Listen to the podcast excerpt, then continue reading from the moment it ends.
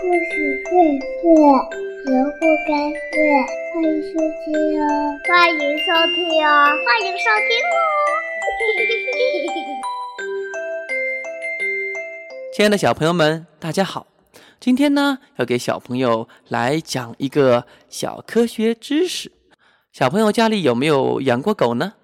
有没有听说过一种狗叫做狼狗？你知道狼狗是怎么来的呢？它到底是狼还是一条狗呢？今天呀，我就为大家讲一个故事，故事的名字就叫做《看家狗和狼》，看看这个故事里有没有我们小朋友想要的答案。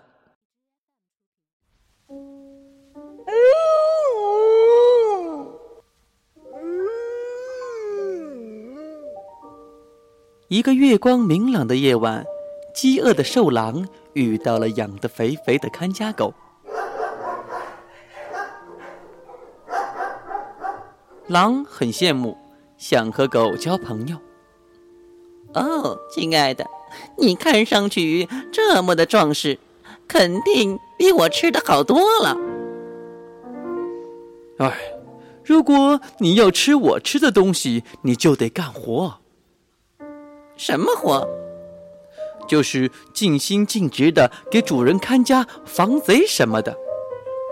哦，我可以试试吗？狗一见狼愿意跟自己一样为主人效力，就领着狼匆匆的向主人的宅地跑去。他们在一起跑的时候，狼看到了狗脖子上有一圈明显的伤疤。哦，你的脖子是怎么搞的？是平时铁链子套在脖子上给勒的，狗不经意的答道。链子，狼吃惊了，难道你平时不能自由自在的随意走动吗？哦，不能完全随我的意，狗说道。主人怕我白天乱跑，因此把我拴起来。不过到了晚上，我还是有一定的自由的。重要的是，我可以吃到主人吃不了的食物。主人非常宠幸我。哎，怎么了？你怎么不走了？你要到哪儿去？狗一见狼正要离开它，急切地喊着：“哦，我要回到森林里去。”狼回头说：“你吃你的美食去吧，我宁可吃的糟糕点儿，也不愿意让链子拴住我的脖子，失去宝贵的自由。”说完，狼一溜烟儿的跑了。狼回到林子里，虽然日子过得挺苦，但倒也快活。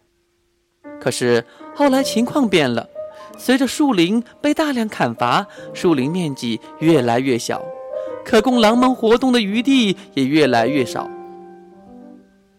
他们不得已到处逃窜，于是有些狼被人们捉了去，放进动物园的笼子里供人们欣赏；有的则成了猎人的枪下鬼。有的则顺水漂流似的走到哪儿算哪儿。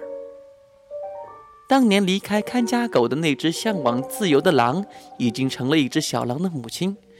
它不得不带着孩子们离开老窝，一天天的颠沛流离，四处流浪。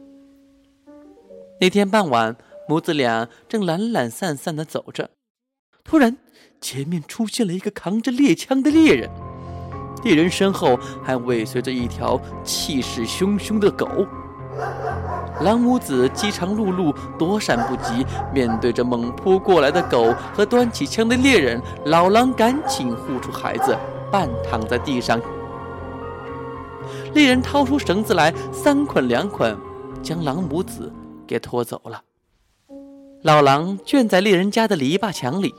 和他们母子圈在一起的，还有昨天晚上的那条狗。咦，这狗怎么好生面熟？尤其狗脖子上那一圈非常显眼的疤痕，这不是当初在野外邂逅的那条狗吗？这时，狗似乎也发觉了什么，主动上前来同狼母子搭话。老狼这回不像上次那般高傲了。无路可走，寄人篱下，又拖累着个孩子。狗见老狼终日郁闷，便劝道：“面对现实吧，现在每天有主人喂我们，食宿无忧的，不用东奔西跑了，有好日子过了，干嘛不快活呢？狼依旧默默不语。老狼在林子里自由惯了，野惯了，他的骨子里和看家狗不是一路的秉性。他看不惯看家狗在主人面前尾巴摇来摇去，舌头舔来舔去。他厌恶狗那种奴才做派，所以他时常心里骂他：“真是个狗东西。”但渐渐时间长了，老狼也并不总那么刻板，他偶尔也和狗开开玩笑，甚至忘乎所以了，也扬起脖子，嘴巴对着天空，长长的嚎那么几声。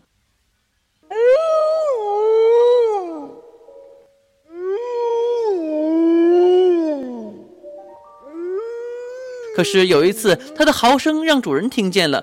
主人举起棍子呵斥道：“嚎什么嚎？你以为你叫的很好听吗？”这让老狼已经受挫的自尊心雪上加霜。但狼毕竟是狼。有一次，它壮起胆子，在主人面前陈述起给动物以自由的理由来。他说：“追求自由是一切动物的天性，这一点儿人和动物是相同的。”我嚎叫是我真实意识的表现，是我真性情的自然流露。对此，主人你不该举起棍子。老狼还祈求能不能带上孩子，像狗一样也跟着主人出去溜溜圈，自由自由。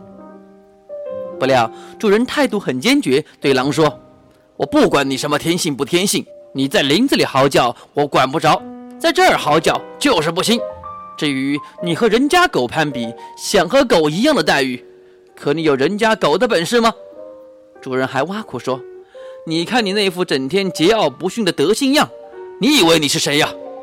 狼彻底的失望了。他想，人按理说也是高级动物，怎么这么不讲理呢？明明把人关起来，却说根本没有限制人家的自由。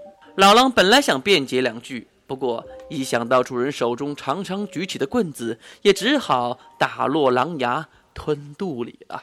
但老狼对自己的孩子并不过分苛求，他想，如此的情况，再按过去林子里的老规矩管教孩子，也是不识时务的。所以，有时孩子也学着看家狗的样子，摇摇尾巴，用舌头舔舔这儿，舔舔那儿。老狼开始有一种滴血的心痛感，但时间一长，也便。顺其自然了。后来据说老狼死后，他的孩子也渐渐长大，后来和看家狗的后代结成了情继之好，再后来生儿育女，于是便有了今天这种似狼非狼、似狗非狗的狼狗。好了，亲爱的小朋友，故事讲完了。听了这个故事，你知不知道我们的狼狗是怎么来的吗？